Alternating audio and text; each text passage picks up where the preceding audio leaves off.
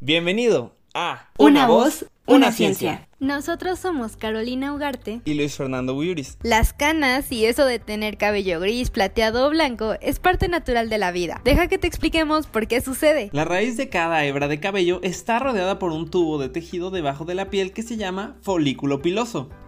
Cada folículo piloso contiene una determinada cantidad de células pigmentadas. Estas células de pigmento constantemente producen una sustancia química llamada melanina, que le da al cabello en crecimiento su color característico, ya sea marrón, rubio, negro o rojo.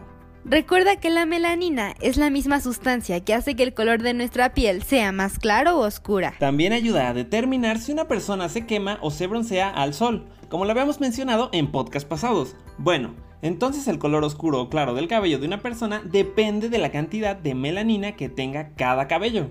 A medida que envejecemos, las células pigmentarias de nuestros folículos pilosos mueren gradualmente. Cuando hay menos células pigmentarias en un folículo piloso, ese mechón de cabello ya no contendrá tanta melanina y volverá a ser de un color más transparente. A medida que las personas continúan envejeciendo, habrá menos células pigmentarias para producir melanina, y eventualmente el cabello se verá completamente gris.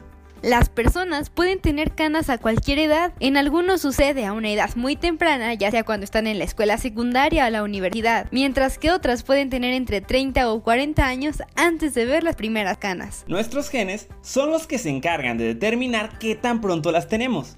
Esto significa que la mayoría de nosotros comenzaremos a tener canas a la misma edad que nuestros padres o abuelos.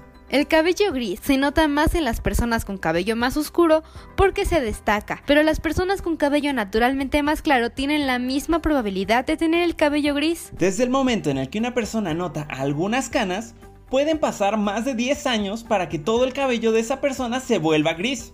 Algunas personas piensan que una gran conmoción o trauma puede hacer que el cabello de una persona se vuelva blanco o gris de la noche a la mañana, pero esto en realidad no es tan drástico. Por ejemplo, existe la duda de si el estrés nos genera canas. Lo que sucede es que el estrés puede desencadenar una afección común llamada efluvio telógeno, que hace que el cabello se desprenda aproximadamente tres veces más rápido de lo normal.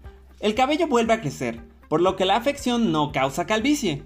Pero si eres de mediana edad y tu cabello se cae y se regenera más rápidamente debido al estrés, es posible que el cabello que crezca sea gris en lugar de su color original. Por eso hay que buscar tener una vida sin estrés. Un sueño reparador adecuado, así como tomarse un tiempo para relajarse, ayuda al cuerpo a mantenerse sano y contribuye a un cabello saludable. Algunas otras acciones para evitar que aparezcan las canas son consumir suficiente vitamina D y vitamina B12.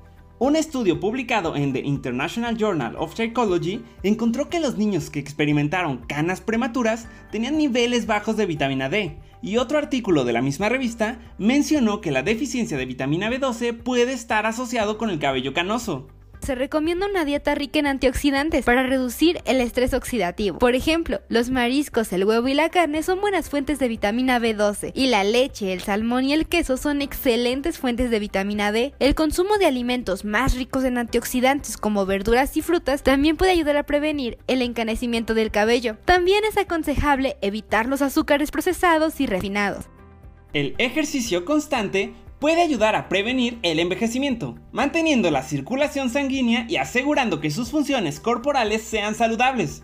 Nuestro tercer consejo es no fumar. De hecho, existe una extensa investigación que muestra que fumar está correlacionado con el cabello canoso prematuramente en personas de todos los grupos de edad. En otras palabras, fumar puede tener el mismo efecto de envejecimiento acelerado en el cabello y en la piel. El cuarto consejo es usar productos para el cuidado del cabello que no contengan ingredientes agresivos como parabenos y lauril sulfato de sodio, así como evitar lavarse el cabello en exceso Evitar la decoloración y los shampoos fuertes porque pueden provocar daños y canas tempranas.